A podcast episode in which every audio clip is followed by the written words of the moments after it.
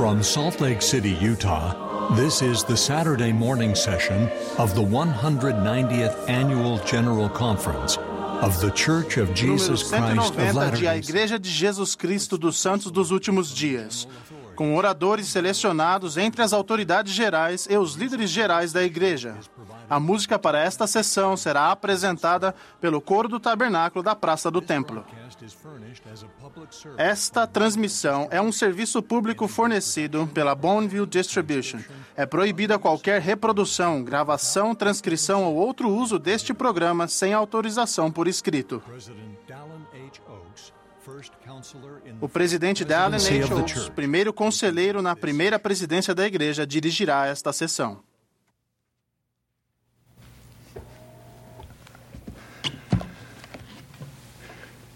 Brothers and sisters, we welcome you to the Saturday morning session of the 190th Annual General Conference of the Church of Jesus Christ of Latter day Saints and extend a warm welcome to members and friends participating in this conference throughout the world.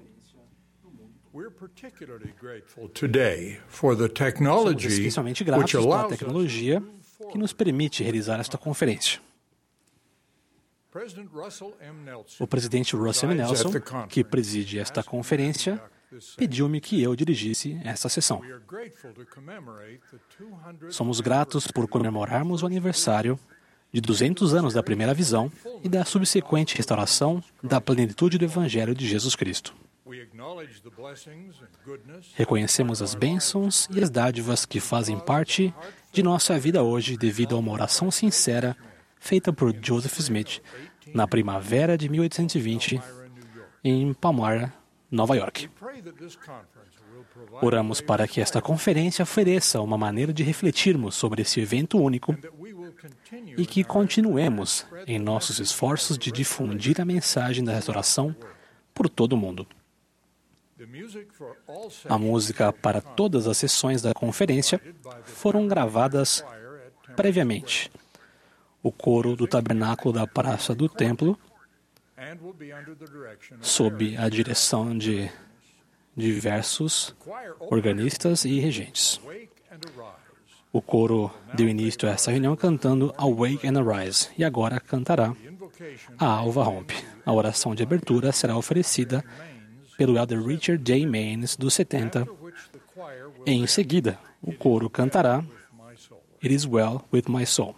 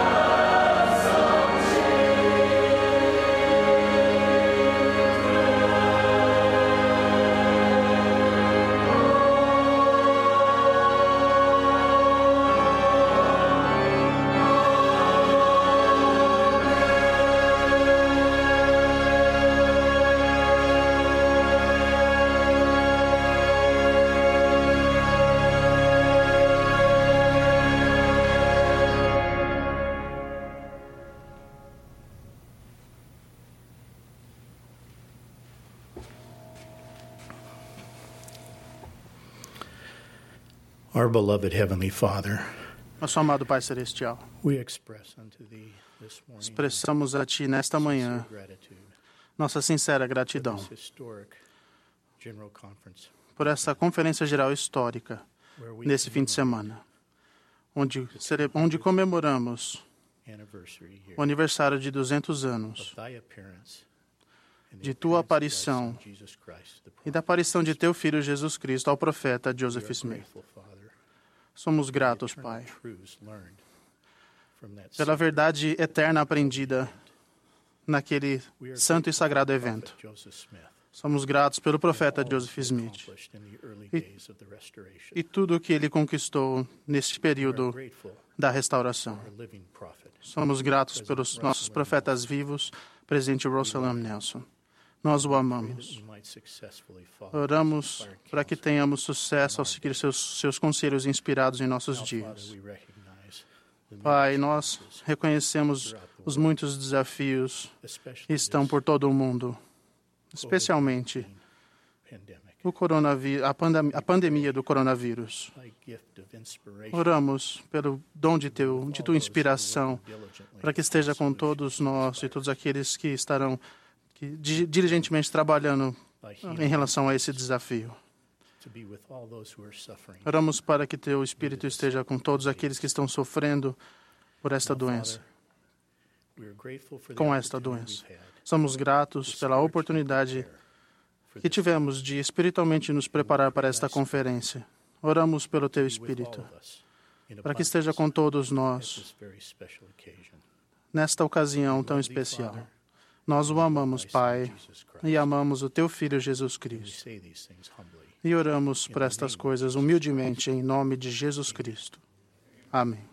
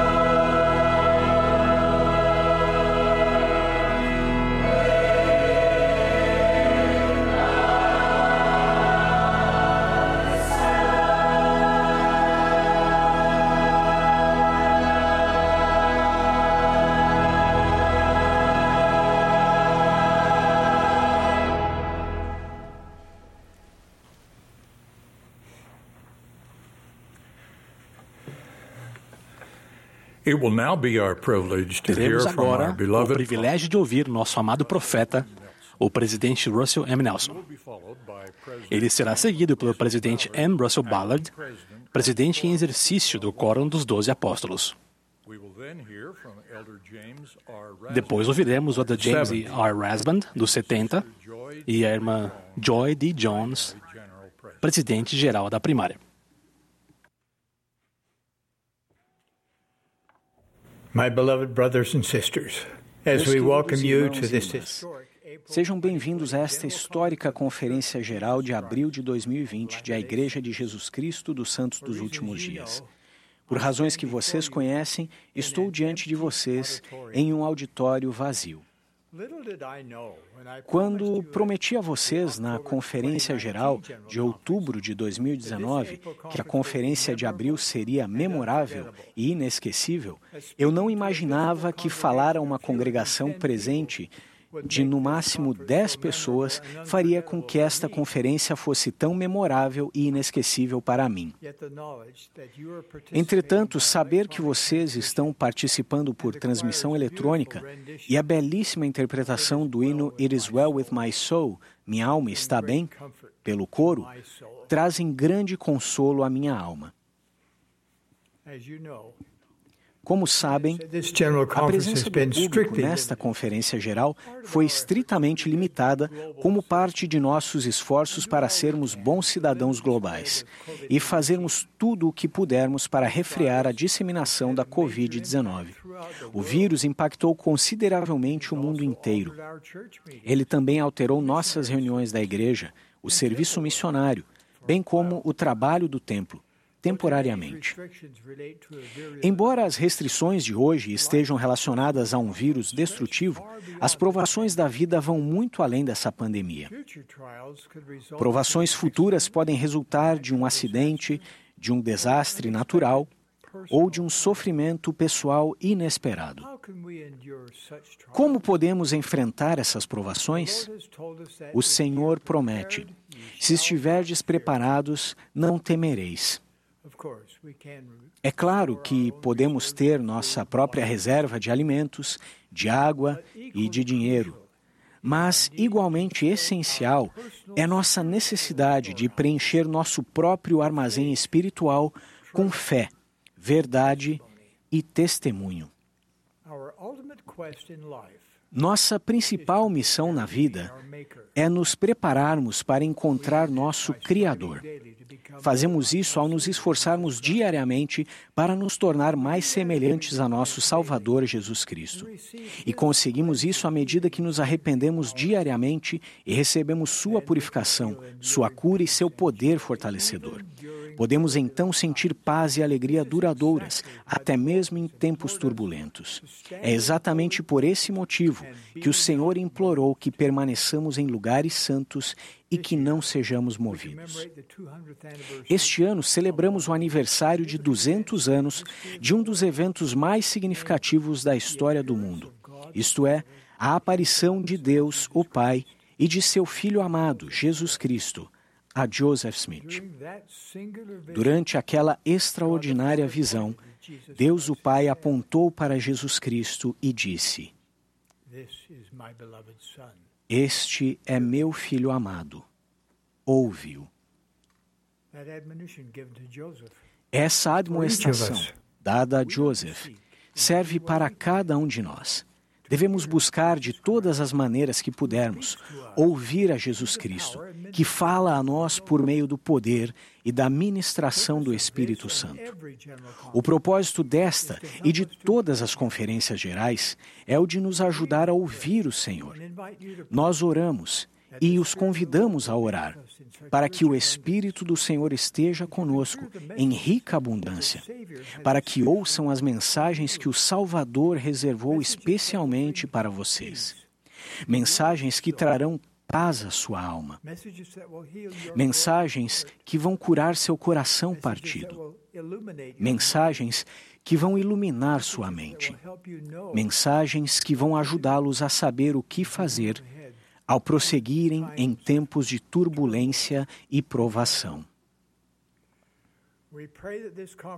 Oramos para que esta conferência seja memorável e inesquecível devido às mensagens que vocês ouvirão, aos anúncios extraordinários que serão feitos e às experiências das quais vocês serão convidados a participar. Por exemplo, ao término da sessão da manhã de domingo, convocaremos uma Assembleia Solene Mundial, em que conduzirei o sagrado brado de Osana. Oramos para que esse seja um momento espiritual marcante para vocês, à medida que, em todo o mundo, expressarmos em uníssono nossa profunda gratidão a Deus, o Pai, e a seu Filho amado, ao louvá-los desta maneira singular. Para essa experiência sagrada, usamos lenços brancos limpos. Mas se não tiverem um, vocês podem simplesmente acenar. Ao término do brado de Osana, a congregação se juntará ao coro para cantar tal como um facho. Meus queridos irmãos e irmãs, esta conferência será magnífica. Este ano será maravilhoso se nos concentrarmos atentamente no Salvador e em seu Evangelho restaurado. Os efeitos duradouros mais importantes desta conferência histórica acontecerão à medida que nosso coração mudar e começarmos a buscar ouvir a voz do, ouvir o Senhor por toda a nossa vida. Sejam bem-vindos à Conferência Geral de abril de 2020. Sei que Deus, nosso Pai Celestial, e seu Filho, Jesus Cristo, estão cientes de nós. Eles estarão conosco durante todas as sessões nesses dois dias, à medida que buscarmos nos aproximar deles e honrá-los. No sagrado nome de Jesus Cristo. Amém.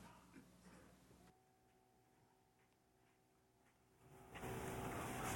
very much, President, for such a wonderful Muito obrigado, presidente, pelas palavras tão belas. Brothers and sisters, 215 years ago, Irmãos e irmãs, há 215 anos, hum, é, Smith, um menino jovem nascia uma família de Joseph e Lu- Lucy Mack Smith em Vermont, numa região conhecida como Nova Inglaterra, no nordeste dos Estados Unidos. Joseph Lucy Mack acreditavam em Jesus Cristo, estudavam as Santas Escrituras, oravam sinceramente e prosseguiam com fé em Deus. Eles deram o nome do seu filho recém-nascido, o nome de Joseph Smith. A respeito da família Smith, Brigham Young disse: O Senhor tinha seus olhos postos sobre Joseph Smith, sobre seu pai, sobre o pai de seu pai, e sobre todos os seus progenitores desde o tempo de Abraão, e de Abraão até o dilúvio, e do dilúvio até Enoque, e de Enoque até Adão. Ele tem observado aquela família e o sangue que nela tem circulado desde sua origem até o nascimento daquele homem. Joseph Smith foi ordenado, foi pré-ordenado na eternidade. Amado por sua família, Joseph Smith Jr. era particularmente ligado ao seu irmão mais velho, Hiram, que tinha seis anos de idade quando Joseph nasceu. Em outubro passado, sentei-me em frente à lareira na pequena casa da família Smith em Sharon, Vermont, onde Joseph nasceu. Senti o amor que Hiram tinha por Joseph e imaginei-o segurando seu irmão recém-nascido nos braços e ensinando-o a andar. Joseph e Lucy Smith tiveram contratempos pessoais, forçando-os a se mudar com a família inúmeras vezes, antes de finalmente desistirem da Nova Inglaterra e tomarem a corajosa decisão de se mudar mais para o oeste, no estado de Nova York. Por terem uma família unida, eles venceram esses desafios e juntos enfrentaram o difícil dever de recomeçar em um arborizado terreno de 100 acres em Manchester. Próximo a Palmyra, em Nova York. Não tenho certeza se muitos de nós entendemos os desafios físicos e emocionais que esse recomeço representou para a família Smith. Tiveram de limpar a terra, cultivar pomares e campos, construir uma pequena casa de madeira e outras edificações para a fazenda, trabalhar em outros locais e preparar produtos caseiros para vender na cidade. Quando a família chegou ao oeste de Nova York, a região irradiava em fervor religioso, conhecido como o segundo grande despertar. Durante aquela época de debates e desavenças entre denominações religiosas, Joseph teve uma experiência, uma magnífica visão, conhecida hoje como a primeira visão. E Jos- Joseph registrou durante esses períodos de grande alvoroço religioso, minha mente foi levada a sérias reflexões e grandes inquietações. Mas, embora os meus sentimentos fossem profundos e muitas vezes pungentes, ainda assim me conservei afastado de todos esses grupos, embora assistisse às suas diversas reuniões tão frequentemente quanto a ocasião me permitisse. Mas tão grande era, era a confusão e a contenda entre as diferentes denominações que, para alguém jovem como eu, tão inexperiente em relação aos homens e às coisas, era impossível chegar a qualquer conclusão definitiva acerca de quem estava certo e de quem estava errado. Joseph recorreu à Bíblia com o intuito de encontrar respostas para suas perguntas e leu em Tiago 1,5.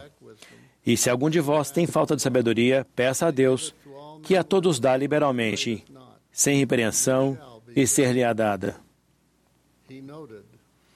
Ele explicou: jamais uma passagem de Escritura penetrou com mais poder no coração de um homem do que essa, naquele momento, no meu. Pareceu entrar com grande força em cada fibra de meu coração. Refleti repetidamente sobre ela. Joseph percebeu que a Bíblia não continha todas as respostas para as perguntas da vida. E, em vez disso, ela ensinava aos homens e às mulheres como eles poderiam encontrar respostas para suas perguntas ao se comunicarem diretamente com Deus por meio da oração. E ele acrescentou: Assim, segundo minha determinação de pedir a Deus, retirei-me para um bosque a fim de fazer a tentativa. Foi na manhã de um belo e claro dia, no início da primavera de 1826. 1820. Pouco depois, um pilar de luz pousou sobre Joseph. Ele relatou: Quando a luz pousou sobre mim, vi dois personagens cujo esplendor e glória desafiam qualquer descrição, parando no ar, acima de mim. Um deles falou-me, chamando-me pelo nome, e disse, apontando para o outro: Joseph, este é meu filho amado. Ouve-o. O Salvador então disse: Joseph, meu filho, teus pecados te são perdoados.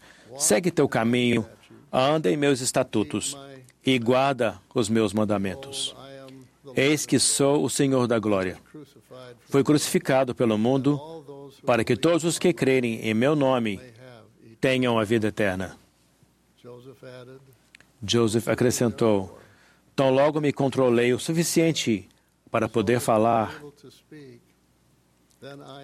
perguntei aos personagens que estavam na luz acima de mim qual de todas as seitas estava correta. Ele continuou: Eles me disseram que todas as denominações religiosas acreditavam em doutrinas falsas e que nenhuma delas era reconhecida por Deus como sua igreja e reino. E recebi no mesmo instante a promessa de que a plenitude do Evangelho me seria mostrada em algum dia futuro. Joseph, Joseph também disse que viu muitos anjos nesta ocasião. Após essa gloriosa visão, Joseph escreveu: Minha alma estava repleta de amor, e por muitos dias poderia me regozijar com grande alegria. O Senhor estava comigo. Ele saiu do bosque sagrado para iniciar sua preparação para se tornar um profeta de Deus. Joseph também começou a sofrer o que os profetas da antiguidade vivenciaram: rejeição, oposição e perseguição. Joseph se lembrou de ter compartilhado o que havia visto e ouvido com um dos ministros que desempenhavam um ativo papel no revivamento religioso. Fiquei muito surpreso com o seu comportamento. Tratou meu relato não só levianamente, mas com grande desprezo, dizendo que tudo aquilo era do diabo que não havia tais coisas como visões ou revelações nesses dias, que todas essas coisas haviam cessado com os apóstolos e que nunca mais existiriam. Logo descobri, entretanto, que minha narração da história havia provocado muito preconceito contra mim entre os religiosos e tornando-se motivo de grande perseguição, a qual continuou a aumentar. Isso se tornou ponto comum entre todas as seitas. Todas se uniram para perseguir-me. Três anos depois, em 1823, os céus se abriram novamente como parte da restauração, restauração contínua do Evangelho de Jesus Cristo nos últimos dias. Joseph mencionou que um anjo chamado Moroni apareceu a ele e disse que Deus tinha uma obra a ser executada por ele e que havia um livro escondido, escrito em placas de ouro, que continha a plenitude do Evangelho eterno, tal como fora entregue pelo Salvador aos antigos habitantes das Américas. Posteriormente, Joseph obteve as placas. Ele traduziu e publicou esse antigo registro, conhecido hoje como o Livro de Mormon. Seu irmão Hiram, que havia sido seu companheiro constante, especialmente após a dolorosa e ameaçadora cirurgia na perna de Joseph em 1813, foi uma das testemunhas das placas de ouro. Ele também foi um dos seis membros da Igreja de Jesus Cristo quando ela foi organizada em 1830. Durante sua vida, Joseph e Hiram enfrentaram juntos tubas e perseguições. Por exemplo, por cinco meses, durante o gélido inverno de 1838 e 1839, eles amargaram as mais cruéis condições na cadeia de Liberty, no Missouri. Em abril de 1839, Joseph escreveu uma carta à sua esposa Emma, descrevendo a situação deles na cadeia de Liberty. Creio que já faz cinco meses e seis dias que estou sendo vigiado por guardas dias e noite, dentro de paredes, grades e postas de ferro rangentes de uma prisão solitária, escura e suja. De qualquer forma, deixaremos este lugar e estamos felizes quanto a isso, a despeito de do que aconteça conosco. Não nos encontraremos em uma situação pior do que a temos agora neste buraco. Desejamos nunca mais retornar a Liberty, no condado de Clay, no Missouri. Já foi o bastante para o resto da nossa vida. Em meio à perseguição, Hiram demonstrou fé nas promessas do Senhor, o que inclui a garantia de que escaparia de seus inimigos se ele assim o desejasse. Em uma bênção que Hiram recebeu das mãos de Joseph Smith em 1835, o Senhor prometeu a ele: Terás o poder para escapar de teus inimigos. Tua vida será procurada com zelo incansável, mas escaparás. Se assim quiseres e se desejares, terás o poder de voluntariamente sacrificar tua vida para glorificar a Deus. Em junho de 1844, foi dada a Hiram a chance de viver ou de entregar sua vida para glorificar a Deus e selar o seu testemunho com o próprio sangue, ao lado de seu amado irmão, Joseph. Uma semana antes da fatídica viagem a Carthage, onde eles foram assassinados a sangue, sangue frio por uma turba de covardes armados que haviam pintado o rosto para evitar que fossem reconhecidos, Joseph disse: Aconselhei meu irmão Hiram a colocar sua família no próximo barco a vapor e ir para Cincinnati. Ainda fico grandemente emocionado quando me lembro das palavras de Hiram. Joseph, não posso abandoná-lo. Então Joseph e Hiram foram a Carthage, local em que se tornaram mártires pela causa e pelo nome de Cristo. O anúncio oficial do martírio dizia o seguinte: Joseph Smith, o profeta e vidente do Senhor, trouxe à luz o livro de Mormon, que traduziu pelo dom e poder de Deus, e foi instrumento de sua publicação em dois continentes. Enviou a plenitude do Evangelho eterno, que o livro continha, aos quatro cantos da terra. Trouxe à luz as revelações e mandamentos que compõem este livro de doutrina e convênios e muitos outros sábios documentos e instruções para o benefício dos filhos dos homens. Reuniu muitos milhares de santos dos últimos dias, fundou uma grande cidade e deixou fama e nome que não podem ser destruídos. E como a maior parte dos ungidos do Senhor na antiguidade, Joseph selou sua missão e suas obras com o próprio sangue. E o mesmo fez seu irmão Hiram. Em vida não foram divididos e na morte não foram separados. Após o martírio, o corpo de Joseph e de Hiram foram levados a Nauvoo e eles foram lavados e vestidos para que a família Smith pudesse ver seus entes queridos. Sua querida mãe lembrou: Por muito tempo preparei cada fibra do meu ser, usando toda a energia de minha alma e pedindo a Deus que me fortalecesse para que aquele momento.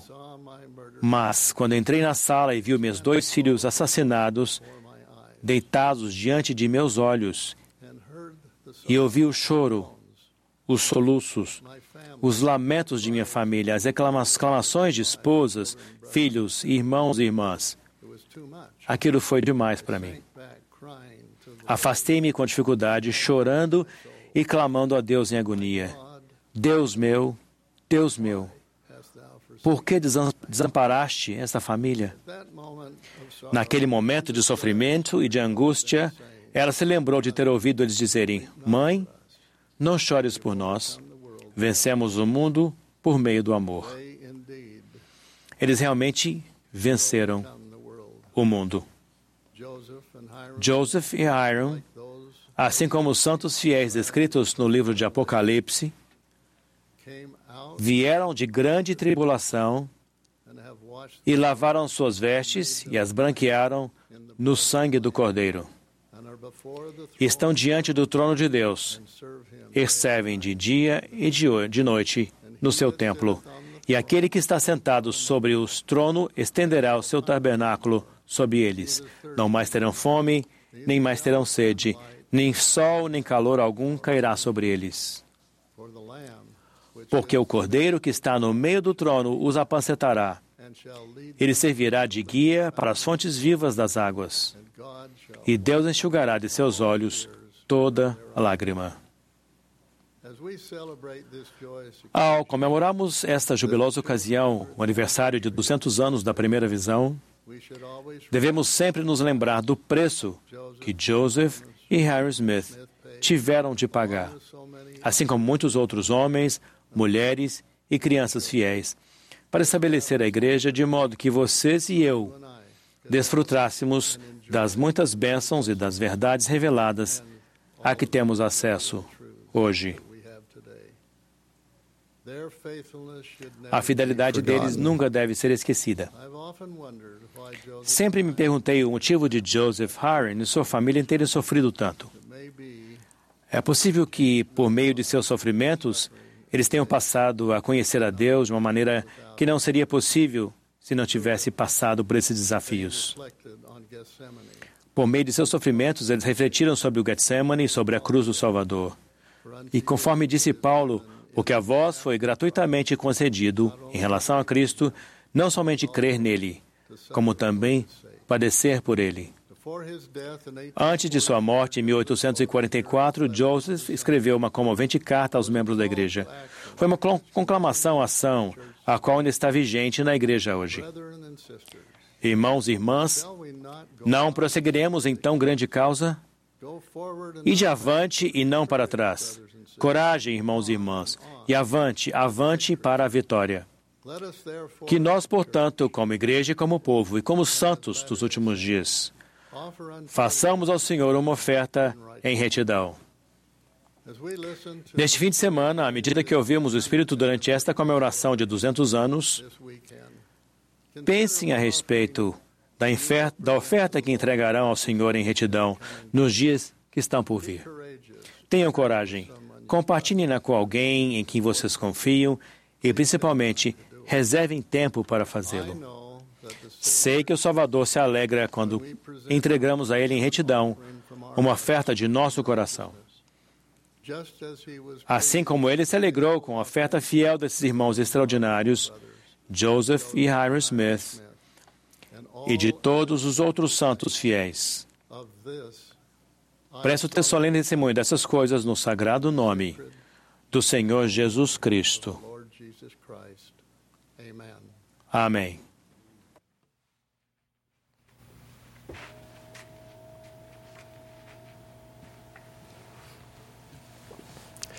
Last October, President Russell M. Nelson outubro challenged us to consider o presidente Russell M. Nelson nos desafiou a ponderar como nossa vida seria diferente se o conhecimento que adquirimos com o livro de Mormon fosse retirado de nós.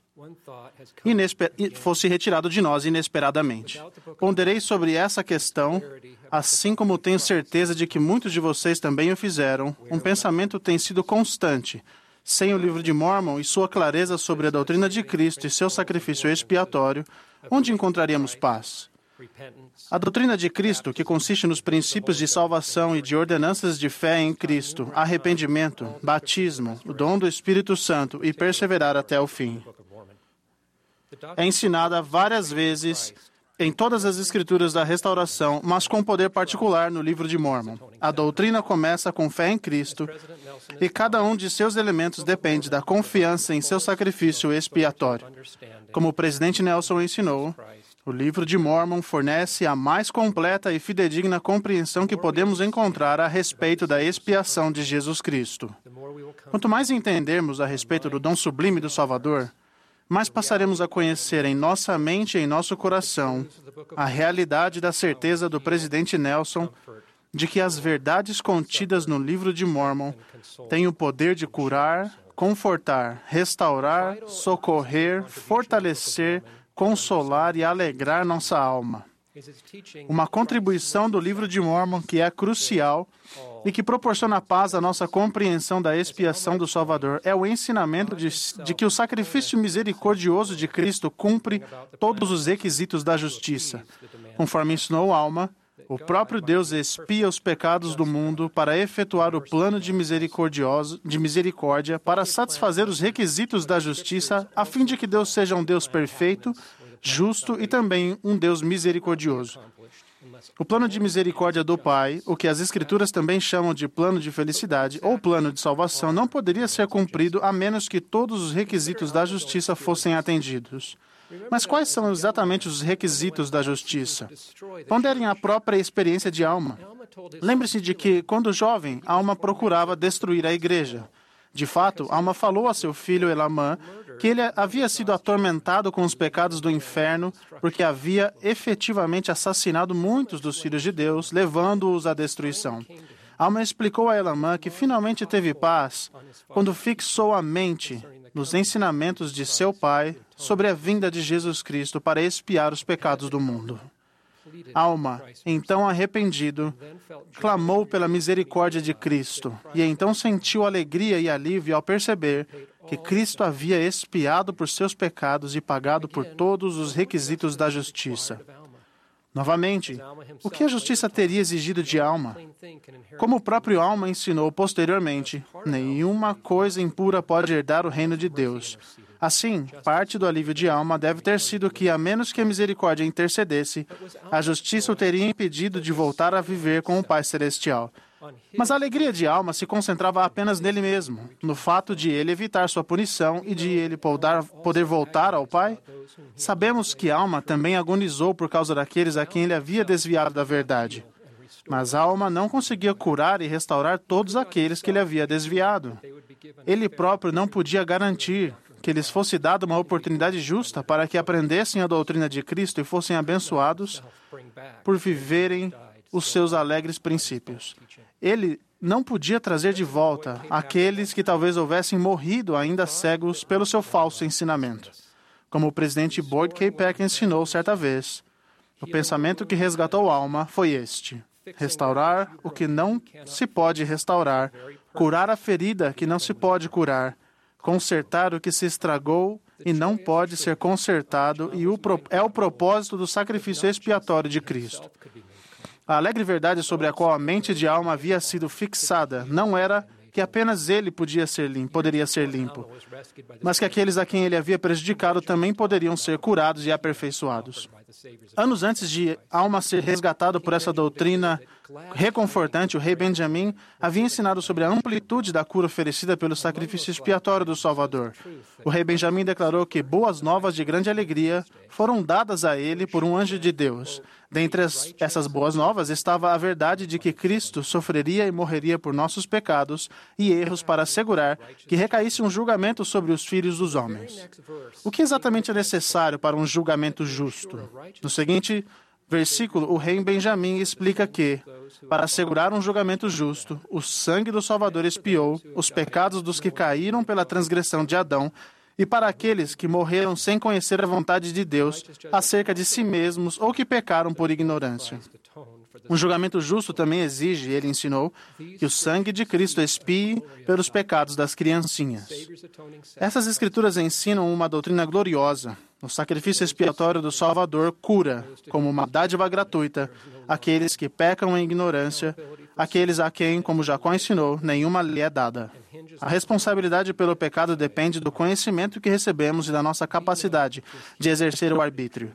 Conhecemos essa cura e essa verdade reconfortante apenas por causa do livro de Mormon e de outras escrituras da restauração. Certamente, quando uma lei é dada, quando não somos ignorantes a respeito da vontade de Deus, somos responsáveis por nossos atos. Como o rei Benjamim enfatizou, mas ai daquele que sabe que se rebela contra Deus, porque a nenhum desses será concedida a salvação a não ser pelo arrependimento e fé no Senhor Jesus Cristo. Essas também são boas novas da doutrina de Cristo. O Salvador não apenas cura e restaura aqueles que pecam em ignorância, mas para aqueles que pecam contra a luz. O Salvador oferece cura sob a condição de arrependimento e fé nele. Alma deve ter fixado a mente em ambas as verdades. Será que a alma teria verdadeiramente sentido o que ele descreveu como uma bela alegria se tivesse pensado que Cristo salvou, mas abandonou para sempre aqueles que ele havia desviado da verdade? Definitivamente não. Para a alma sentir paz completa, aqueles que ele prejudicou também precisavam da oportunidade de serem curados.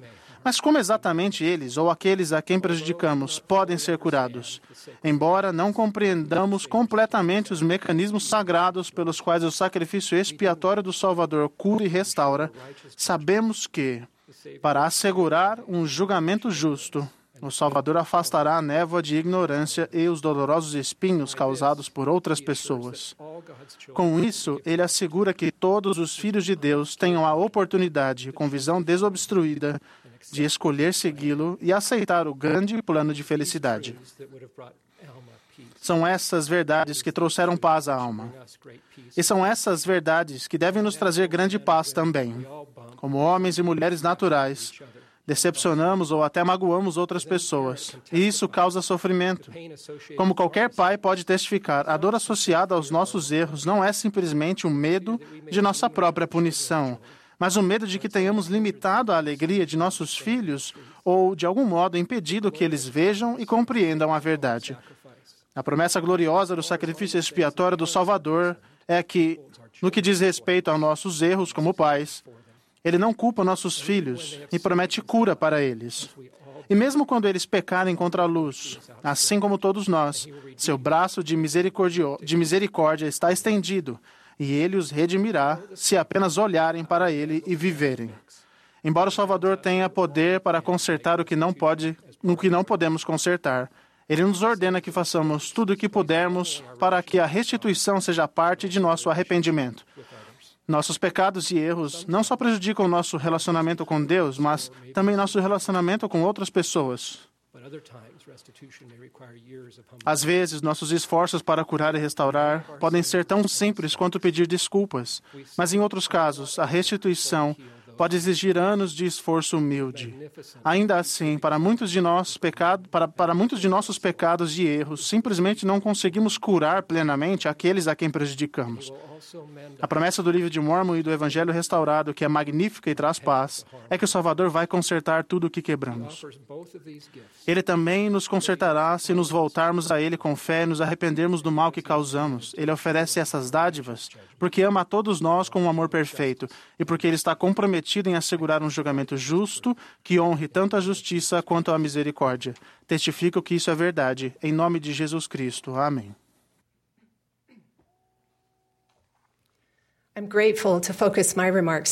Sinto-me grata por centralizar meu discurso hoje no papel contínuo das mulheres na restauração. É evidente que, ao longo da história, as mulheres têm des- desempenhado um papel de destaque no plano de nosso Pai Celestial.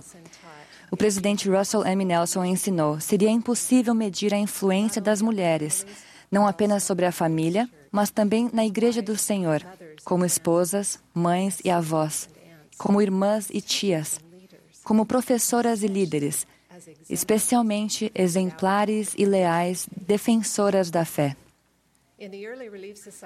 No início da Sociedade de Socorro em Nauvoo, há 178 anos, o profeta Joseph Smith aconselhou as irmãs a viver de modo a estarem à altura de seus privilégios. O exemplo delas nos ensina ainda hoje. Unidas, elas seguiram a voz do profeta e viveram com fé inabalável em Jesus Cristo, ao ajudarem a estabelecer o alicerce sobre o qual estamos edificados hoje.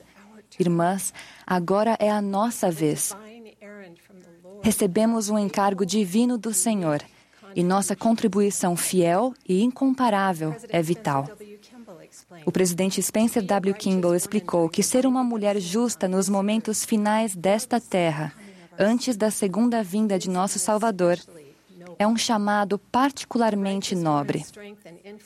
A força e a influência da mulher justa podem ser dez vezes maiores hoje do que em períodos menos conturbados. Da mesma maneira, o presidente Nelson implorou: rogo a minhas irmãs da igreja que deem um passo adiante.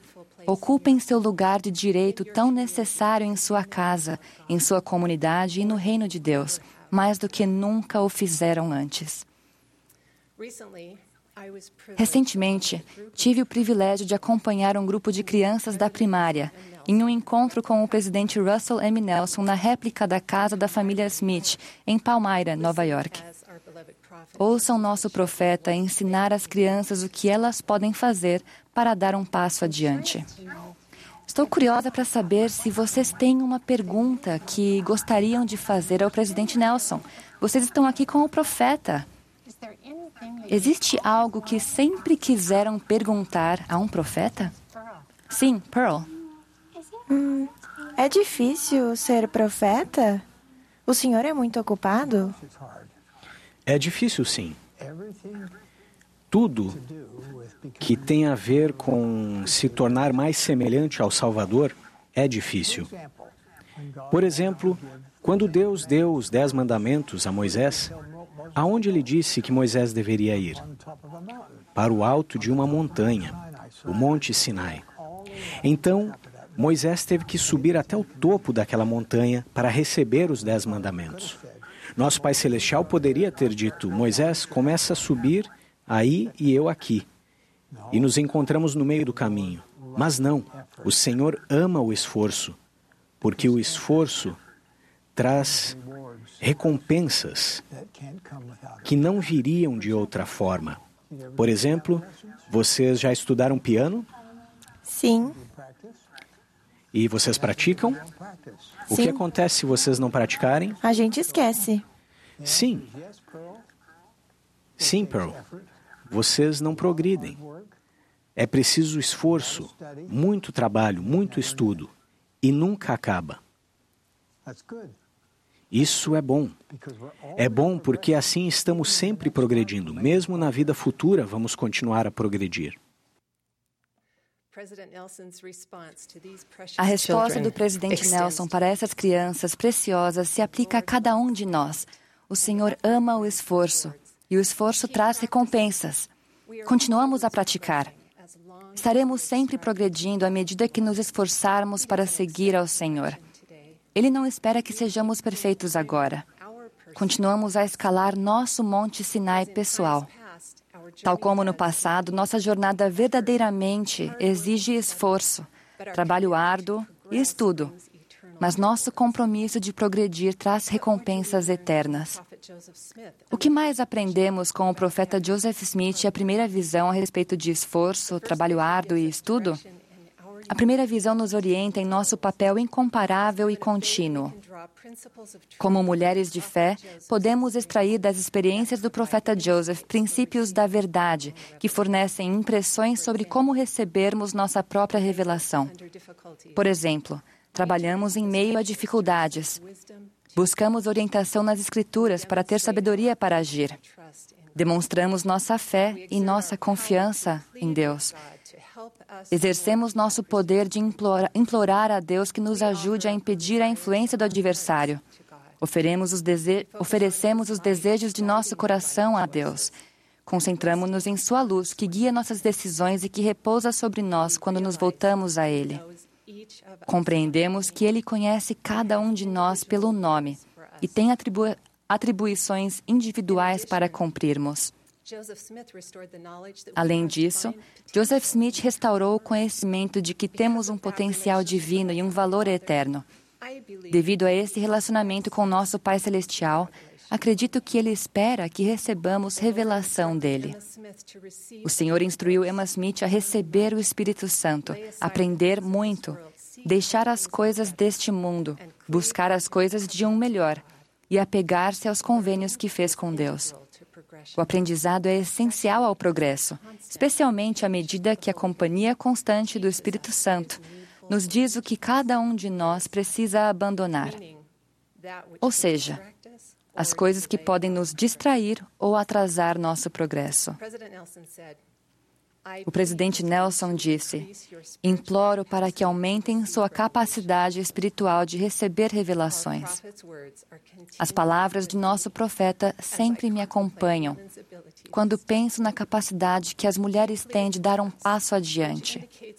Ele nos implora, o que indica prioridade.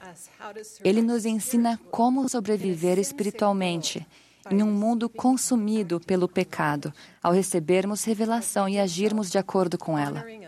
Ao fazermos isso, honrando e vivendo os mandamentos do Senhor, receberemos a mesma promessa que Emma Smith recebeu, uma coroa de retidão. O profeta Joseph ensinou sobre a importância de sabermos que o caminho que escolhemos seguir nesta vida é aprovado por Deus. Sem esse conhecimento, vamos enfraquecer nossa mente e desfalecer. Nesta conferência, ouviremos verdades que vão nos inspirar a mudar, a aprimorar e a purificar nossa vida.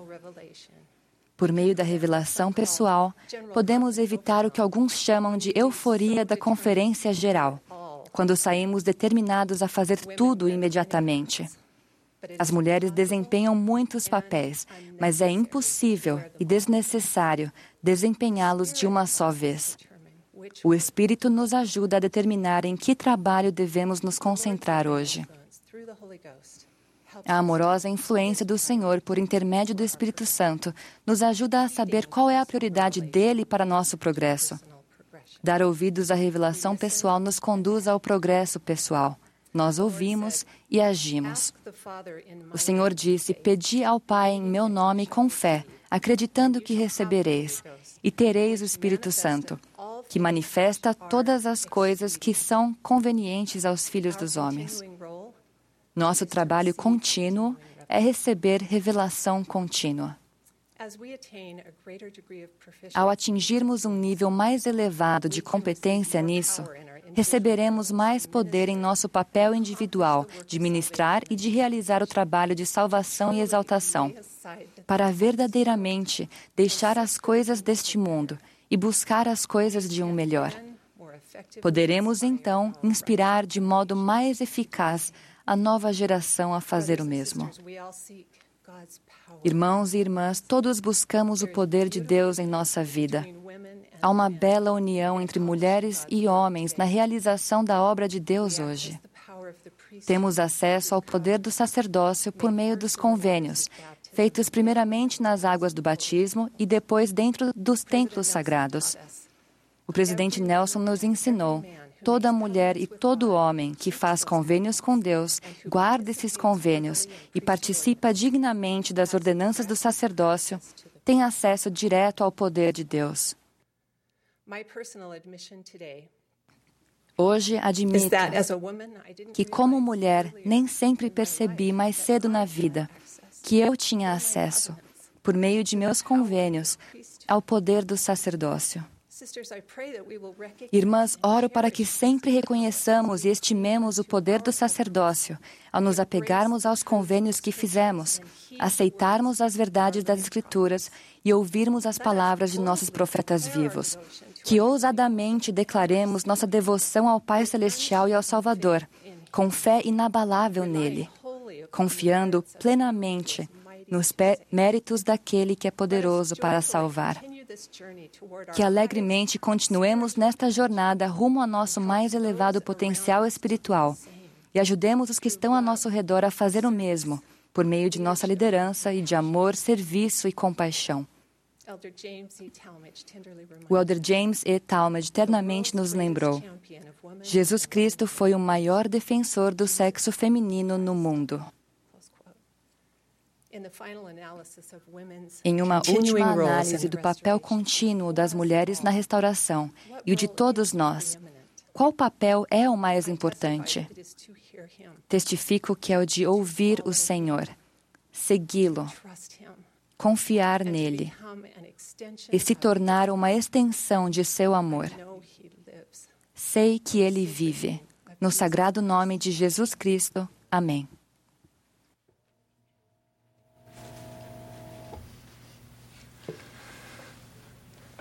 Brothers and sisters, we invite you, wherever you are, Convidamos to todos, join the choir. que estejam, a se unir ao coro para cantar juntos Vinde, ó filhos do Senhor. Depois do hino, ouviremos o Elder Neil L. Anderson, do Quórum dos Doze Apóstolos. Após suas palavras, o irmão Douglas D. Holmes, primeiro conselheiro na Presidência Geral dos Rapazes, falará a nós.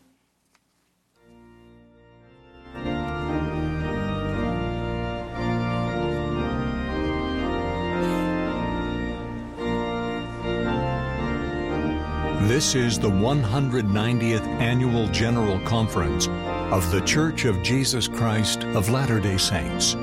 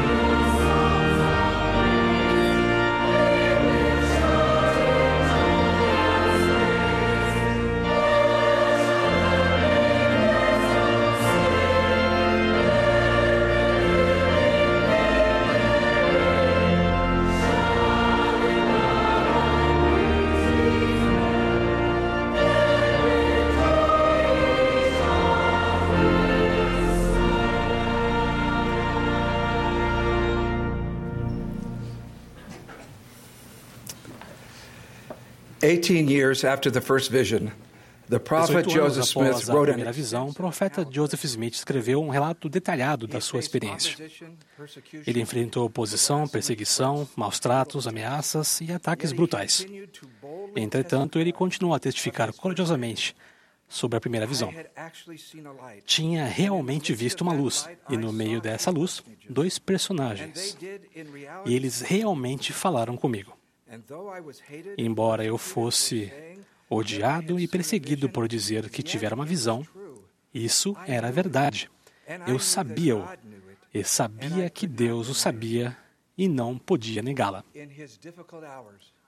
Em seus momentos difíceis, as lembranças de Joseph o levavam para cerca de duas décadas no passado, para a certeza do amor de Deus por ele e para os acontecimentos que antecederam a restauração há muito predita.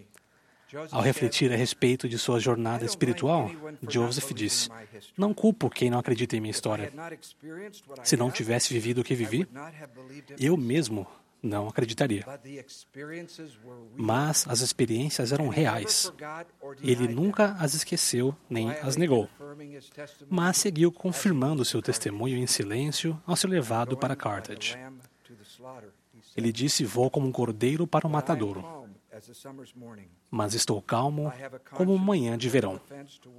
Tenho a consciência limpa em relação a Deus e em relação a todos os homens. Podemos aprender uma lição com o exemplo do profeta Joseph. Além da orientação pacificadora que recebemos do Espírito Santo de tempos em tempos, Deus assegura a cada um de nós, de forma poderosa e muito pessoal, que Ele nos conhece e nos ama, e que está abençoando, que está nos abençoando específica e abertamente. Então, em nossos momentos de dificuldade, o Salvador traz essas experiências de volta à nossa mente. Pensem em sua própria vida. Com o passar dos anos, tenho escutado membros da igreja em todo o mundo compartilharem milhares de experiências profundamente espirituais. Para mim, isso é uma confirmação, sem dúvida nenhuma, de que Deus conhece e ama cada um de nós e está desejoso de se manifestar a nós. Essas experiências podem vir em momentos decisivos da nossa vida ou em momentos que podem parecer a princípio insignificantes, mas elas sempre são acompanhadas de uma confirmação espiritual extremamente forte sobre o amor de Deus. A lembrança dessas experiências espirituais determinantes nos coloca de joelhos e nos faz declarar, tal como fez o profeta Joseph, o que recebi veio dos céus. Eu sei disso e sei que Deus o sabe. Pensem em suas próprias lembranças espirituais determinantes enquanto compartilho alguns exemplos de outras pessoas. Há alguns anos, um patriarca de destaque idoso, com duas válvulas cardíacas frágeis, suplicou ao então Dr. Russell M. Nelson que o ajudasse. Embora naquela época não houvesse nenhuma solução cirúrgica para reparar a segunda válvula danificada. O Dr. Nelson finalmente concordou em realizar a cirurgia. Estas são as palavras do presidente Nelson. Depois de reparar a obstrução da primeira válvula, expusemos a segunda válvula. Descobrimos que ela estava intacta, mas tão dilatada que não podia funcionar como deveria. Enquanto examinava aquela válvula, uma mensagem clara veio à minha mente: reduza a circunferência do anel. Transmiti aquela mensagem a meu assistente. O tecido da válvula será suficiente se conseguirmos reduzir eficazmente o tamanho do anel até suas dimensões normais. Mas como? Uma imagem surgiu com clareza em minha mente, mostrando como poderíamos dar os pontos, fazendo uma prega aqui, uma dobra ali. Ainda me lembro daquela imagem mental, completa com linhas pontilhadas nos lugares em que as suturas deveriam ser feitas. A cirurgia de reparo foi realizada como fora desenhada em minha mente. Testamos a válvula e descobrimos que a insuficiência tinha sido notavelmente reduzida. Meu assistente disse: é um milagre.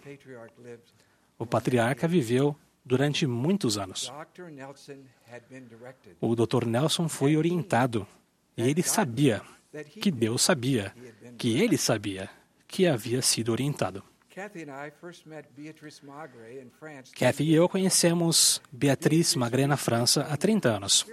Beatriz recentemente me contou uma experiência que impactou sua vida espiritual pouco tempo depois de seu batismo, quando era adolescente.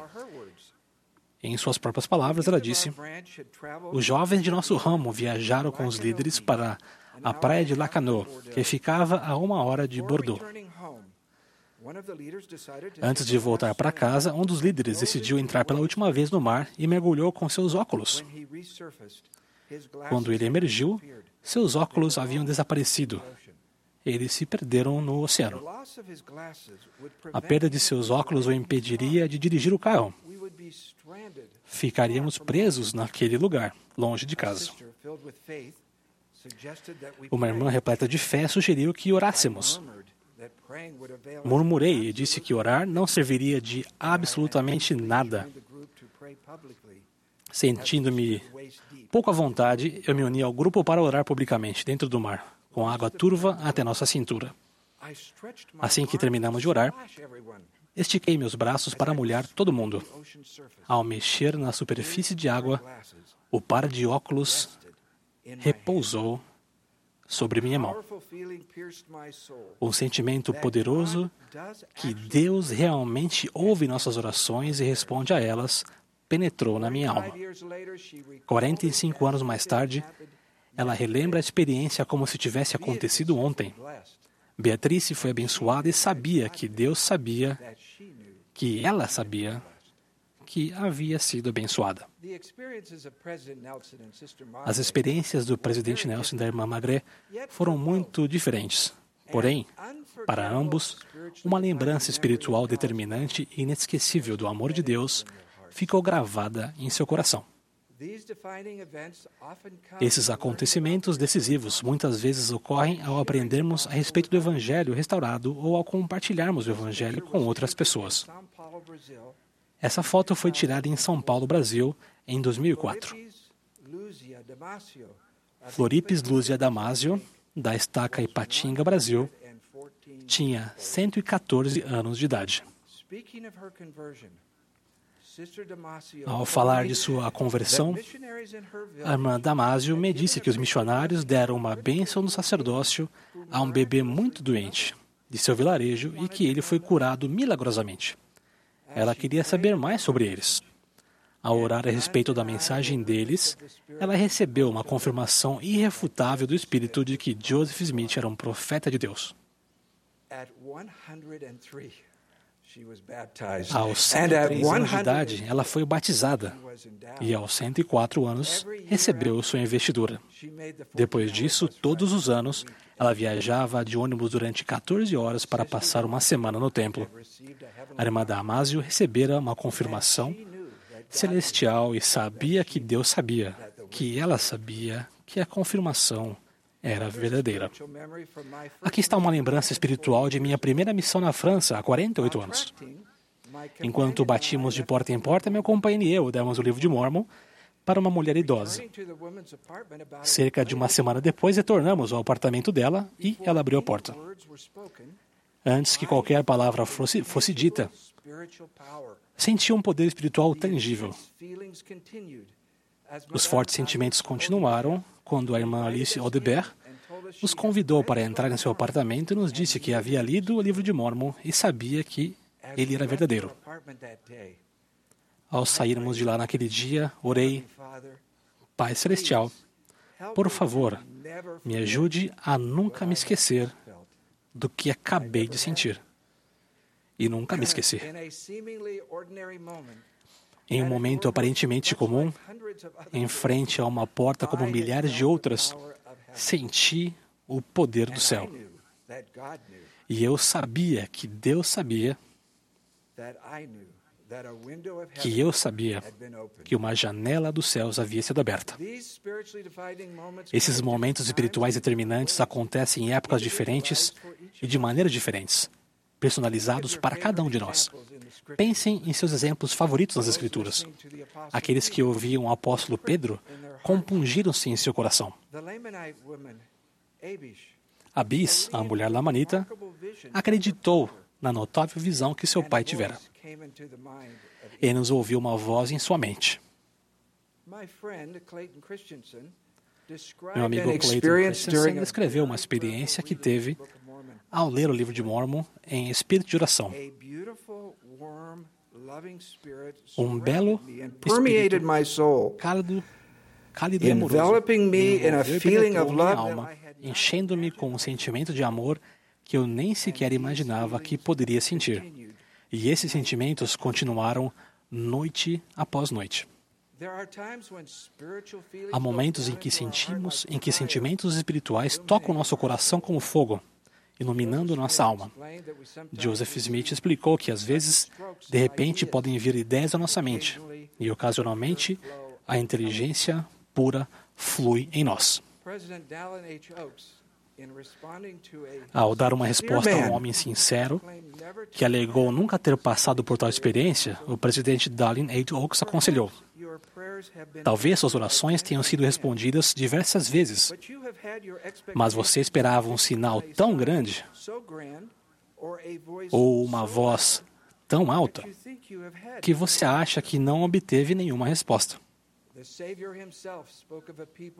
O próprio Salvador falou a respeito de pessoas de grande fé, que foram abençoadas com fogo e com o Espírito Santo, mas não o souberam. Recentemente ouvimos o presidente Nelson dizer: convido-os a pensar de modo profundo e com frequência sobre essa pergunta-chave. De que modo vocês o ouvem? Convido-os também a dar os passos para ouvi-lo melhor e com mais frequência. Ele repetiu esse convite nesta manhã. Ouvimos o Senhor em nossas orações, em nosso lar, nas Escrituras, nos hinos, ao partilharmos dignamente do sacramento, ao declararmos nossa fé, ao servirmos a outras pessoas e ao frequentarmos o templo com outros membros. Momentos espirituais determinantes acontecem ao ouvirmos a conferência geral em espírito de oração e ao guardarmos os mandamentos de uma forma melhor. E crianças, essas experiências também são para vocês. Lembrem-se, Jesus ensinou e abençoou as criancinhas, e as crianças disseram grandes e maravilhosas coisas. O Senhor disse: Este conhecimento é dado pelo meu Espírito, e se não fosse pelo meu poder, não o poderias ter. Portanto, podeis certificar que ouvistes a minha voz e conheceis as minhas palavras. Podemos ouvir o Senhor devido à bênção da incomparável expiação do Salvador. Apesar de não podermos escolher quando teremos esses momentos determinantes, o presidente Henry B. Eyring deu o seguinte conselho para estarmos preparados. Esta noite e amanhã à noite, a orarem e ponderarem, sugiro que façam as seguintes perguntas: Deus mandou uma mensagem específica para mim? Vi sua mão agir em minha vida e na vida de minha família? A fé, a obediência, a humildade e a real intenção abrem as janelas dos céus. Vocês podem pensar a respeito de suas lembranças espirituais desta maneira. Trilhamos nosso caminho ao longo da vida em constante oração, com um uma- determinação de guardar os mandamentos dos convênios com o dom do Espírito Santo. Quando as dificuldades pessoais, as dúvidas ou o desânimo escurecerem nosso caminho, ou quando as condições do mundo que estão fora de nosso controle fazem-nos duvidar do futuro, as lembranças espirituais determinantes de nosso livro da vida são como pedras luminosas que ajudam a clarear o caminho adiante, assegurando-nos de que Deus nos conhece, que Ele nos ama e que mandou seu Filho, Jesus Cristo, para nos ajudar a voltar para casa. E quando uma pessoa deixa de lado suas lembranças determinantes e está perdida ou confusa, nós a voltamos para o Salvador quando compartilhamos nossa fé e nossas lembranças com ela e quando a ajudamos a redescobrir esses momentos espirituais preciosos que antes apreciavam. Algumas experiências são tão sagradas que as guardamos em nossa memória espiritual e não as compartilhamos. Os anjos falam pelo poder do Espírito Santo. Falam, portanto, as palavras de Cristo. Os anjos não cessaram de ministrar entre os filhos dos homens. Pois eis que a Cristo estão sujeitos para ministrarem de acordo com sua ordem, manifestando-se aos que têm uma fé vigorosa e uma mente firme em toda forma de santidade. E aquele Consolador, o Espírito Santo, vos ensinará todas as coisas e vos fará lembrar de tudo quanto vos tenho dito. Compreendam suas lembranças sagradas. Acreditem nelas, escrevam-nas, compartilhem-nas com sua família. Confiem que vocês as receberão de seu Pai Celestial e de seu Filho amado. Deixem que elas tragam paciência para suas dúvidas e entendimento para suas dificuldades. Prometo-lhes que, ao reconhecerem voluntariamente e apreciarem cuidadosamente os acontecimentos espirituais determinantes em sua vida, eles acontecerão mais e mais. O Pai Celestial conhece e ama vocês. Jesus é o Cristo e seu Evangelho restaurado foi restaurado. Ao permanecermos fiéis, testifico que seremos eternamente seus. Em nome de Jesus Cristo. Amém.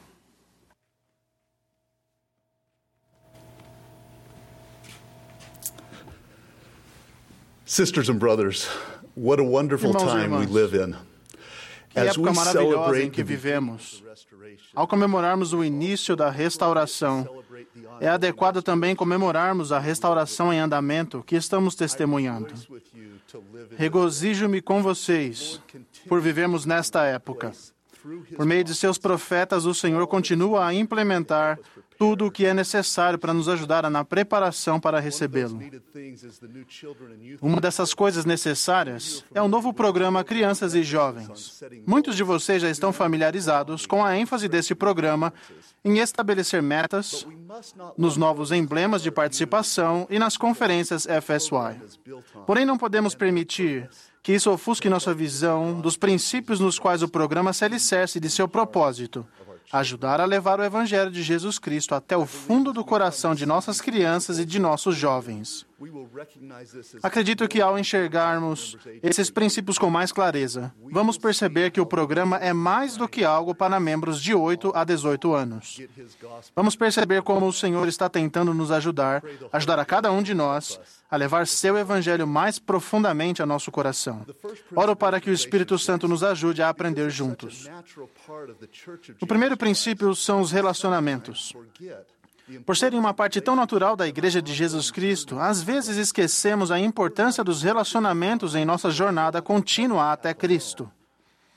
Não é esperado que encontremos ou trilhemos o caminho do convênio sozinhos.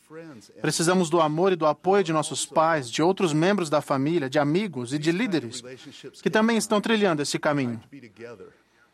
Esses tipos de relacionamentos levam tempo. Tempo para estar juntos, tempo para rir, brincar, aprender e servir juntos. Tempo para valorizar os interesses e os desafios de cada um. Tempo para falar aberta e honestamente um com o outro enquanto nos esforçamos juntos para sermos melhores. Esses relacionamentos são um dos propósitos de nos reunirmos em família, quórums, classes e congregações. Eles são o alicerce da ministração eficaz. Brother Dale G. Renham nos ensinou o segredo para desenvolvermos esses relacionamentos quando disse: para servirmos efetivamente ao próximo, devemos vê-los pelos olhos do Pai Celestial. Só então poderemos começar a compreender o verdadeiro valor de uma alma. Só então conseguiremos sentir o amor que o Pai Celestial tem por todos os seus filhos.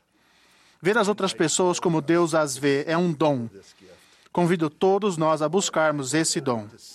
À medida que nossos olhos estiverem abertos para ver, vamos conseguir ajudar outras pessoas a verem a si mesmas como Deus as vê.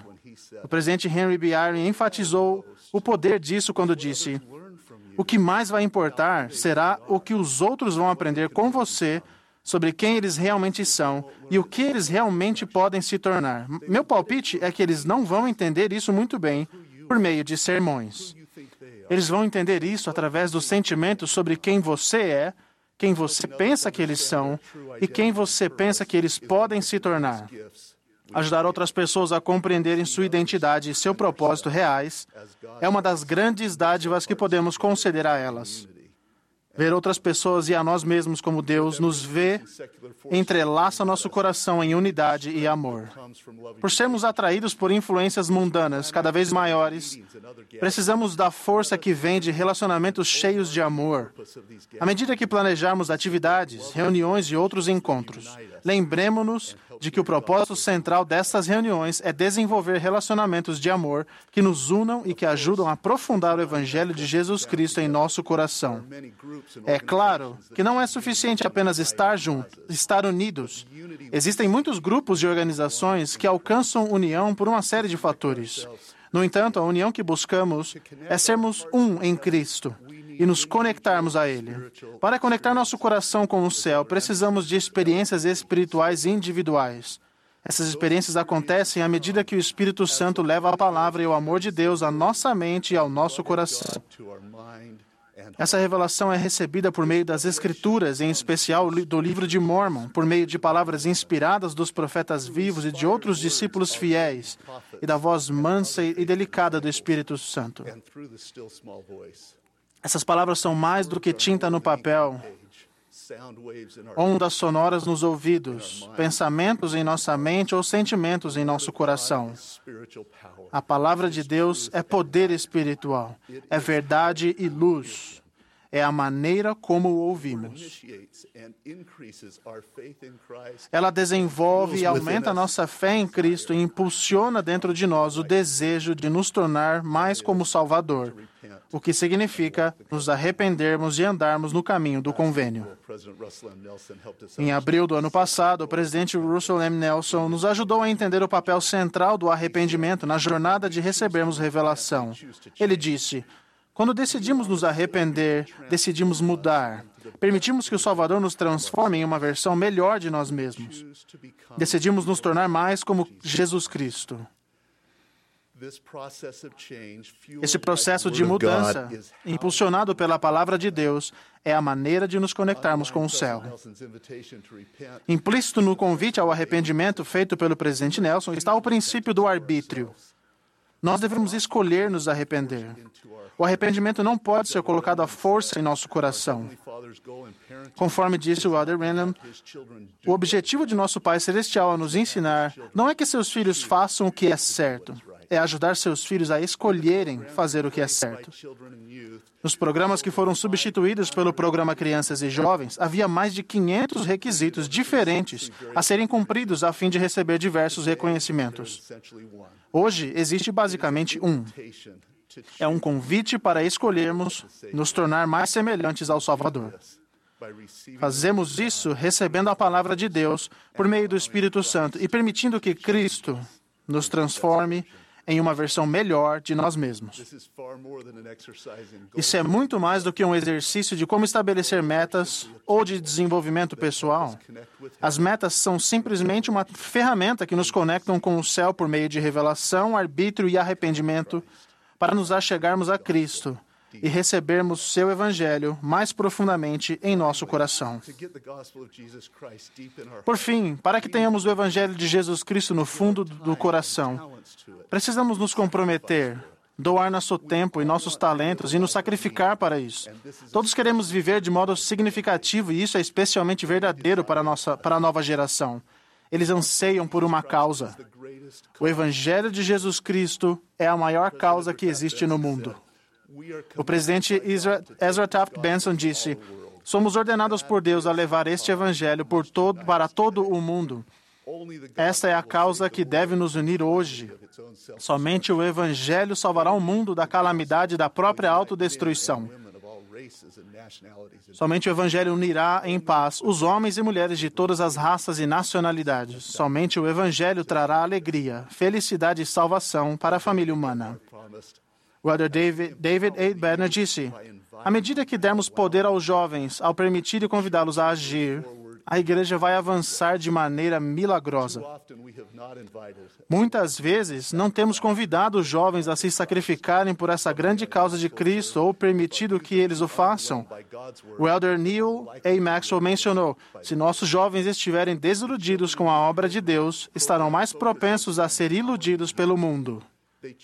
O programa Crianças e Jovens se concentra em dar poder aos jovens. Eles escolhem as próprias metas. As presidências de quórum e de classe estão estabelecidas em seus devidos papéis. O Conselho de Jovens da ALA, assim como o Conselho da ALA, concentra-se no trabalho de salvação e exaltação. Os quóruns e as classes iniciam suas reuniões ao se aconselharem sobre como realizar o trabalho que Deus confiou a eles. O presidente Nelson disse aos jovens da igreja: se vocês escolherem, se desejarem, podem fazer par- parte de algo grande, importante e majestoso. Vocês estão entre os melhores que o Senhor já enviou a este mundo. Vocês têm a capacidade de ser mais inteligentes e sábios.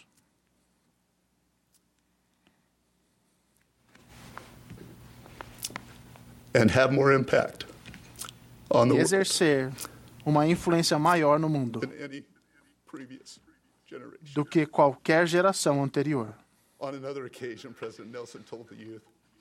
Em outra ocasião, o presidente Nelson disse aos jovens: Tenho plena confiança em vocês.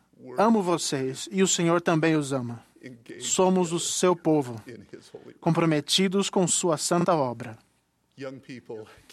Jovens, vocês conseguem sentir a confiança que o presidente Nelson tem em vocês e a importância que vocês têm nessa obra? Pais e líderes adultos, eu os convido a ver os jovens da mesma maneira que o presidente Nelson os vê. Quando os jovens sentirem seu amor e sua confiança, quando vocês os encorajarem e os ensinarem a liderar e então deixarem-nos agir, eles surpreenderão vocês com o conhecimento, as habilidades e o comprometimento deles com relação ao Evangelho. Eles sentirão a alegria de escolher e se comprometer à causa de Cristo e de se sacrificar por ela. O Evangelho de Cristo penetrará seu coração mais profundamente e a obra avançará de maneira milagrosa. Prometo que, à medida que nos concentrarmos nestes princípios, relacionamentos, revelação, arbítrio, arrependimento e sacrifício, o Evangelho de Jesus Cristo penetrará nosso coração mais profundamente. Veremos a restauração avançar rumo a seu propósito final, a redenção de Israel e o estabelecimento de Sião. Testifico que, de que Deus continua a fazer tudo o que é necessário para preparar seu povo para esse dia. Que possamos ver sua mão nesta obra, ao nos esforçarmos para vir a Cristo e ser aperfeiçoados nele. Em nome de Jesus Cristo. Amém.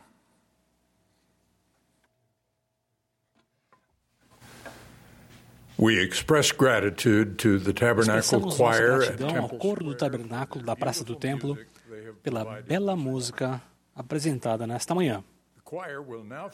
O coro agora cantará. Que Manhã Maravilhosa.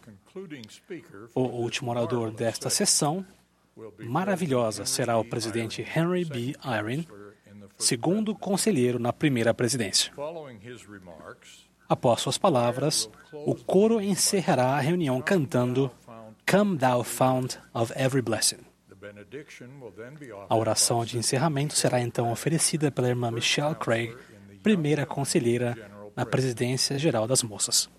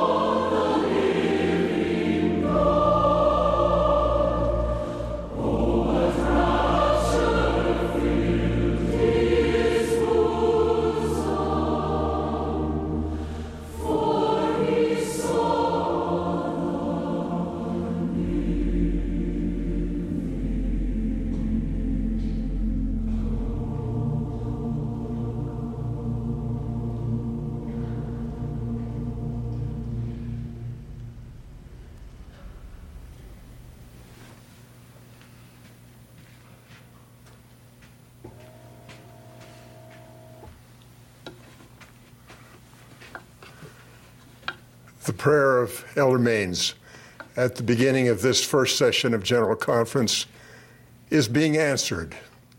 Inspiration has come to us through wonderful messages and beautiful music.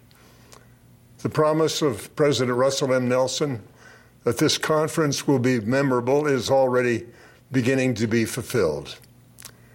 President Nelson has designated this year como o ano de comemoração dos 200 anos desde que Deus o Pai e seu Filho amado Jesus Cristo apareceram a Joseph Smith em uma visão. Ele nos convidou a fazer um plano pessoal a fim de nos prepararmos para esta conferência histórica, cuja comemoração seria um momento crucial da história da Igreja e sua parte é de extrema importância. Como eu, talvez você tenha ouvido essa mensagem e perguntado a si mesmo: de que maneira minha parte é de extrema importância? Talvez você tenha lido e orado a respeito dos acontecimentos da restauração. Talvez mais do que nunca você tenha lido os relatos das poucas vezes em que Deus o Pai apresentou seu Filho amado. Talvez você tenha lido sobre as ocasiões nas quais o Salvador falou aos filhos de nosso Pai Celestial. Eu fiz todas essas coisas e mais. Encontrei referências a respeito do sacerdócio de Deus e do início de dispensações. Senti-me humilde quando percebi que minha preparação para esta conferência era um momento crucial em minha história pessoal. Senti meu coração mudar. Senti minha gratidão ser renovada. Senti-me repleto de alegria por ter sido convidado a participar desta comemoração da restauração contínua. Imagino que outras pessoas, por terem se preparado cuidadosamente, estão se sentindo mais alegres, mais otimistas e mais determinadas a servir em qualquer chamado em que o Senhor precise delas. Os acontecimentos transcendentes que honramos deram início à tão profetizada última dispensação, na qual o Senhor está preparando sua igreja e seu povo, aqueles que levam seu nome, para recebê-lo. Como parte de nossa preparação para seu retorno, ele elevará cada um de nós, a fim de que enfrentemos desafios e oportunidades espirituais como nunca vistos na história deste mundo. Em setembro de 1840, o profeta Joseph Smith e seus conselheiros na primeira presidência fizeram a seguinte declaração: A obra do Senhor, nestes últimos dias, é de imensa magnitude e está quase além da compreensão dos mortais. Suas glórias estão além de qualquer descrição e sua grandiosidade é insuperável. É o assunto que inflamou o coração dos profetas e homens justos desde a criação do mundo, ao longo de todas as gerações subsequentes, até o momento presente. E esta é verdadeiramente a dispensação da plenitude dos tempos, quando todas as coisas que estão em Cristo Jesus, seja no céu ou na terra, serão reunidas nele, e quando todas as coisas serão restauradas, como foram mencionadas por todos os santos profetas desde o princípio do mundo. Porque nela acontecerá o glorioso cumprimento das promessas feitas aos patriarcas, e a manifestação do poder do Altíssimo será grandiosa, gloriosa e sublime. Eles continuaram dizendo: Sentimos-nos dispostos a seguir adiante e unir nossas energias para a edificação do reino e o estabelecimento do sacerdócio em sua plenitude e glória. A obra que tem de ser realizada nos últimos dias é de imensa importância e exigirá toda a energia, habilidade, talento e capacidade dos santos, para que possa rolar com aquela glória e majestade descrita pelo profeta Daniel. E exigirá, portanto, a concentração dos santos na realização de obras de tamanha magnitude e grandiosidade. Muitos dos detalhes do papel que cumpriremos e de quando ele será cumprido, no transcorrer da restauração, ainda não foram revelados. No entanto, mesmo nos primórdios da igreja, a primeira presidência sabia um pouco sobre a amplitude e profundidade do trabalho que o Senhor havia colocado diante de nós. Aqui estão alguns exemplos do que realmente sabemos que acontecerá. Por intermédio de seus santos, o Senhor oferecerá a dádiva de seu evangelho a toda nação, tribo, língua e povo. A tecnologia e os milagres continuarão a desempenhar seu papel da mesma forma que os pescadores de homens, aqueles que ministram com poder e fé contínua. Como povo, nós nos tornaremos mais unidos em meio a conflitos crescentes e nos reuniremos na força espiritual de grupos e famílias repletos da luz do Evangelho. Até mesmo um mundo descrente reconhecerá a Igreja de Jesus Cristo dos Santos dos Últimos Dias e entenderá o poder de Deus sobre ela. Discípulos fiéis e valentes tomarão sobre si o nome de Cristo em sua vida diária, de maneira destemida, humilde e aberta. Então, de que maneira cada um de nós pode participar dessa obra de tamanha magnitude e grandiosidade? O presidente Nelson nos ensinou como aumentar nosso poder espiritual.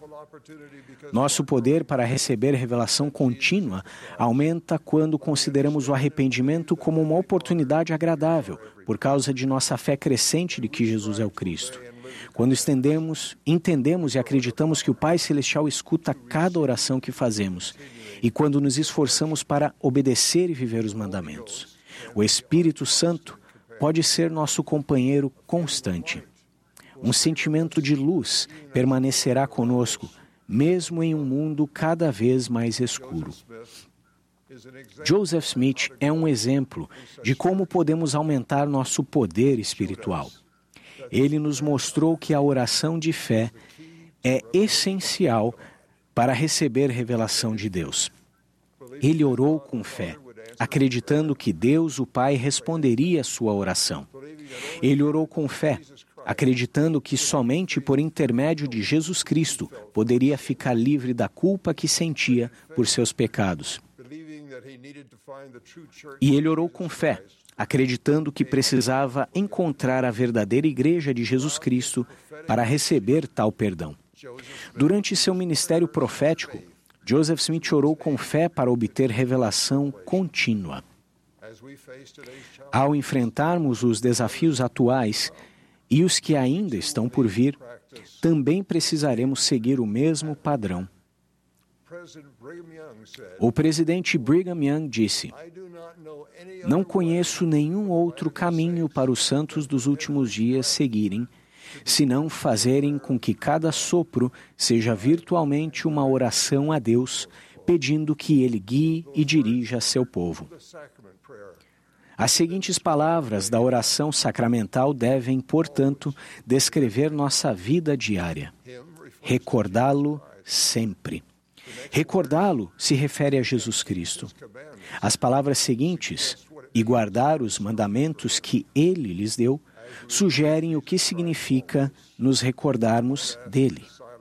Ao lembrarmos sempre que Jesus Cristo, de Jesus Cristo, podemos perguntar em silenciosa oração: o que ele gostaria que eu fizesse?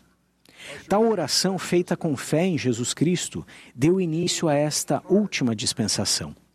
E ela estará no centro do papel que cada um de nós cumprirá no desdobramento contínuo da dispensação. Encontrei, da mesma forma que vocês encontraram, exemplos maravilhosos dessa oração. O primeiro exemplo é Joseph Smith. Ele perguntou com fé pura e sincera o que o Senhor desejava que ele fizesse. A resposta do Senhor mudou a história do mundo. Para mim, uma lição importante está na resposta de Joseph ao ataque de Satanás, quando Joseph se ajoelhou para orar. Sei, por experiência própria, que Satanás e seus servos tentam nos fazer sentir que não precisamos orar. Quando Joseph Smith usou todas as suas forças para clamar a Deus que o livrasse do poder que tentava prendê-lo, sua súplica por alívio foi atendida e o Pai Celestial e Jesus Cristo apareceram a ele.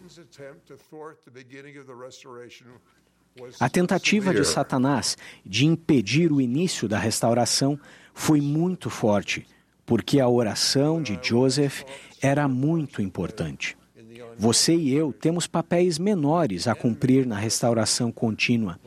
Entretanto, o inimigo da restauração tentará nos impedir de orar.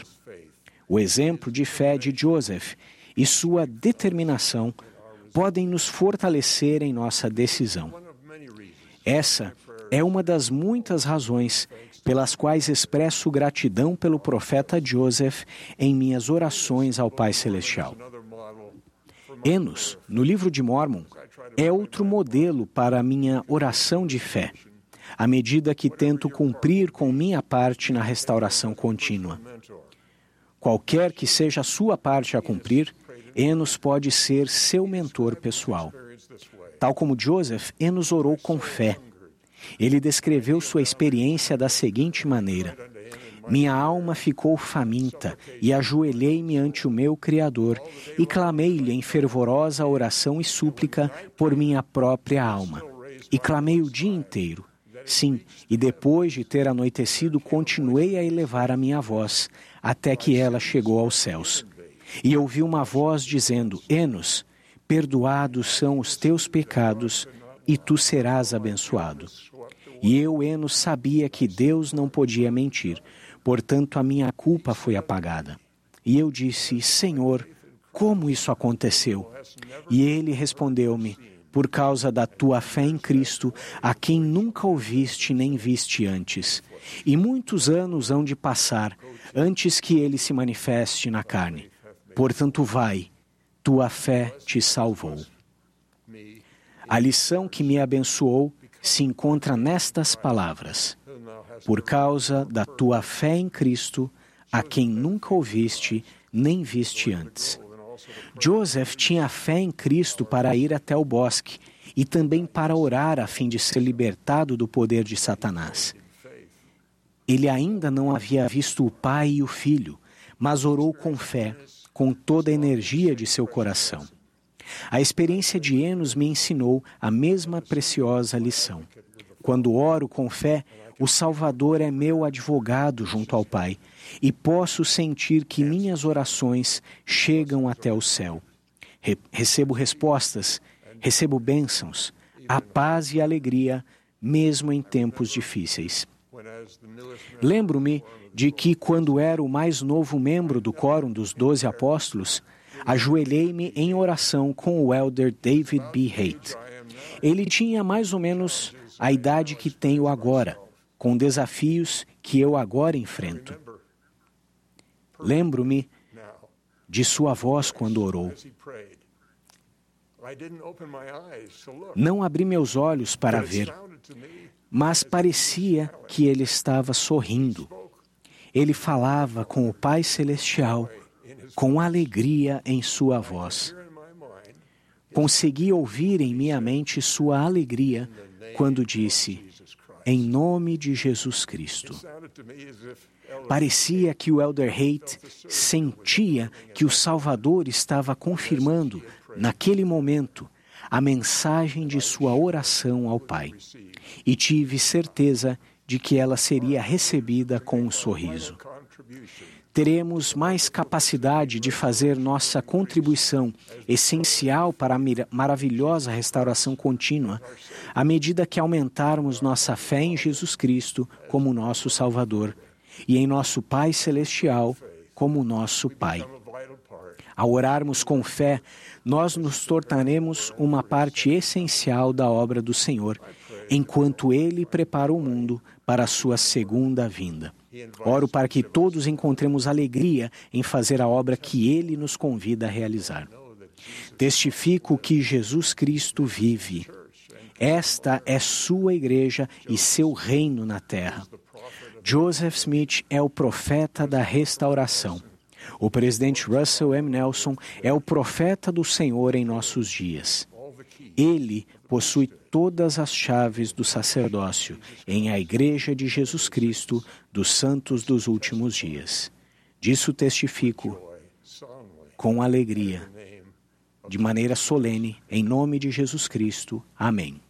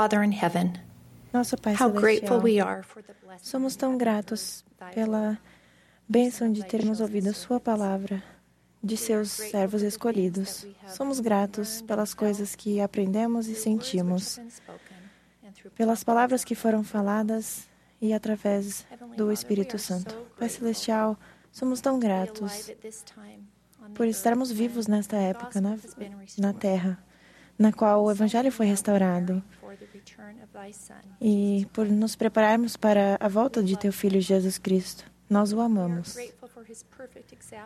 Somos gratos pelo exemplo perfeito dele e de sua expiação por nós. Somos gratos por sua graça, que pode mudar nosso coração e traz alegria e paz e aumenta a nossa capacidade de sermos melhores e nos tornarmos melhores. Pai Celestial, nós oramos para que sempre possamos ouvir Tua voz e fazer a Tua vontade. Oramos para termos olhos para ver e ouvidos para ouvir as coisas que não normalmente vemos e ouvimos. E dizemos essas coisas em nome de Teu amado Filho, o Príncipe da Paz, Jesus Cristo. Amém.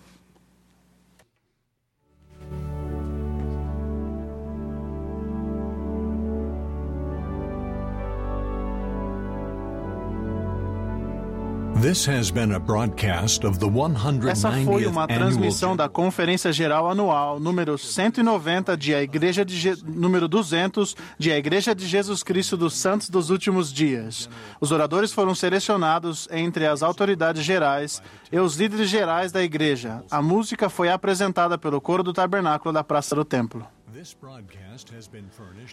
Essa transmissão foi fornecida como serviço público pela Bonneville Distribution. É proibida qualquer reprodução, gravação, transcrição ou outro uso deste programa sem autorização por escrito.